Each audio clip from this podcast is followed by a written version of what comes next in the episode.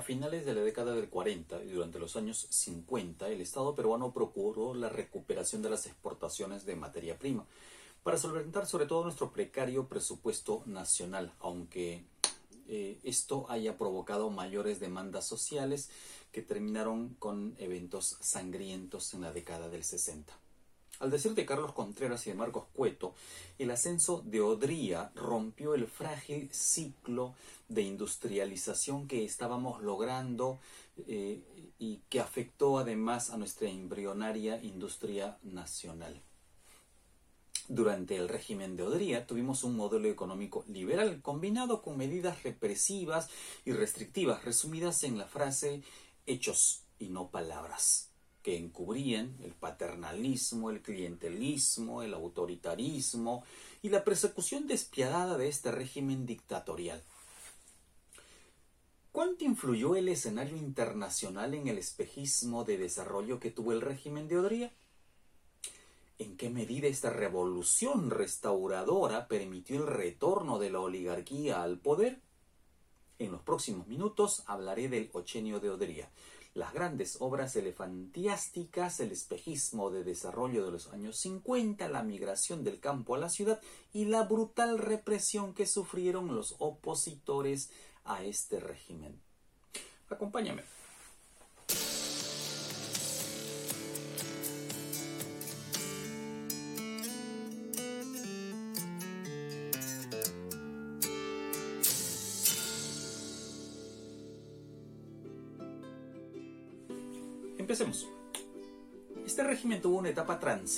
Como junta militar entre 1948 y 1950.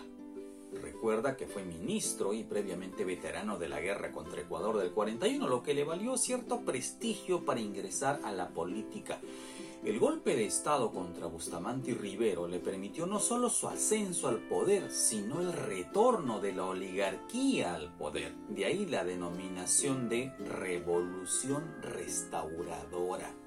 Se restauró pues el poder de esta oligarquía que había sido desplazada desde la época de Leguía. En 1950 el Jurado Nacional de Elecciones convocó a, comicios y se presentó Ernesto Montaña la ley señalaba que solo postulaban aquellos funcionarios que hayan renunciado a su cargo seis meses antes del proceso electoral. Odría no había renunciado, no podía ser candidato. Pero Odría se zurró en la ley y renunció faltando un mes. Dejó en el cargo a Zenón Noriega y bajó al llano. Dejó la presidencia, dejó a Zenón Noriega, baja al llano para competir en igualdad de condiciones con Ernesto Montaña. El general Ernesto Montaña contaba con el apoyo de todos los opositores al odrismo y representaba un problema para los planes del general Tarmeño. Además, casi a la par se producía un incidente en Arequipa, un levantamiento civil y se responsabilizó de esto Ernesto Montaña. El Jurado Nacional de Elecciones denegó la candidatura de Montaña, luego fue apresado, acusado de traidor, se le procesó y en el proceso electoral de 1950, el más controversial que se haya visto en el siglo XX, manipulado a todas luces hasta entonces, ganó. Ganó Odría y ganó con el 100% de los votos válidos. Vaya usted a saber cómo se manejó ese proceso electoral, con un solo candidato.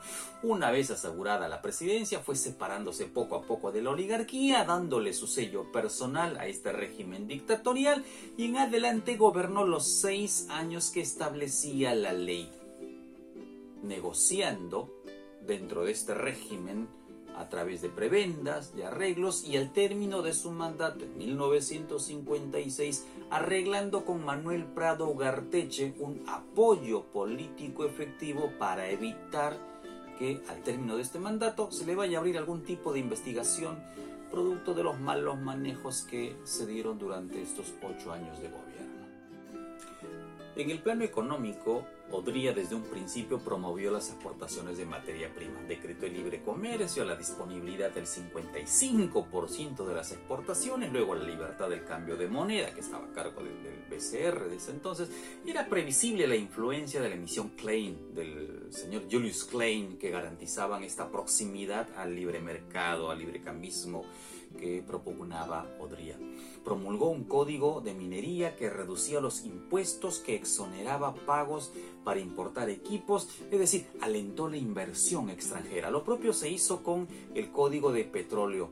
A esto hay que sumar la famosa paz laboral que se dio con la ley de seguridad interior para controlar a los sindicalistas. Y es que esta ley de seguridad interior no solo sirvió para reprimir a pristas y comunistas, sino a todo aquel líder, aquel sindicalista que osara enfrentar o cuestionar el régimen. Entonces hubo paz.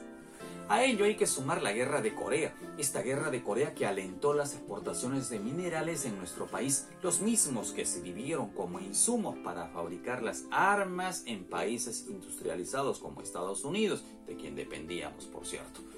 Empezó la exportación cuprífera en Toquepala con la Southern Peru Cooper Corporation, la de hierro en Marcona, eh, se contó con eh, recursos para las grandes obras públicas de la época. Además, impulsó la importación de alimentos, eh, eh, lo que generó un grave problema para el país. Mientras que la costa empezó a crecer en un ritmo de 4%, la sierra empezó a caer a un ritmo de 7%. Ya irán imaginando ustedes el escenario que se pintaba para los próximos años. Fueron los primeros años de desarrollo pesquero también. La mirada visionaria de don Luis Banquero Rossi para invertir en Chimbote y pronto seríamos el primer país exportador de harina de pescado. Claro, con la ironía del hambre y la miseria que gran parte de la población peruana acusaba en ese entonces. En el plano social, el odriismo impulsó un importante programa de obras públicas. Recuerden, hechos no palabras como las grandes unidades escolares, el Estadio Nacional, las grandes unidades vecinales, se creó el Seguro Social del Empleado y se inauguró el hospital número 2, el que hoy es Rebagliati, el hospital naval, el hospital militar, eh, eh, los edificios de entonces del Ministerio de Educación, de Hacienda, de, Comercio. Eh, este espejismo de desarrollo generó un efecto agresivo de migración del campo a la ciudad cuando digo de campo a la ciudad me refiero de las zonas rurales a las principales ciudades en todo el país, pero principalmente Lima. Este evento fue conocido de manera despectiva como el Huayco andino o el aluvión serrano por la masiva migración de provincianos hacia la capital principalmente. Esta oleada migratoria, que no fue la primera, pero sí una de las más fuertes de, de la época, eh, propició la aparición de nuevos barrios, hoy distritos, entre los años 40, 50, 60, Villa María el Triunfo, Villa El Salvador, San Martín de Porres, Comas, San Juan de Urigancho, eh, surgieron en esta época. Ya en 1946 el Cerro de San Cosme empezaba a poblarse como una barriada, con un modelo desordenado, no, no planificado, que se hizo costumbre en todo el país en un país tan informal como su capital, porque valgan verdades, se acusa mucho a los migrantes provincianos de haber desordenado la capital, cuando en realidad Lima ya era desordenada. Este fenómeno social llevó a hibridar, a, mezclar, a mestificar elementos culturales de diversas regiones de nuestro país, todas estas en Lima.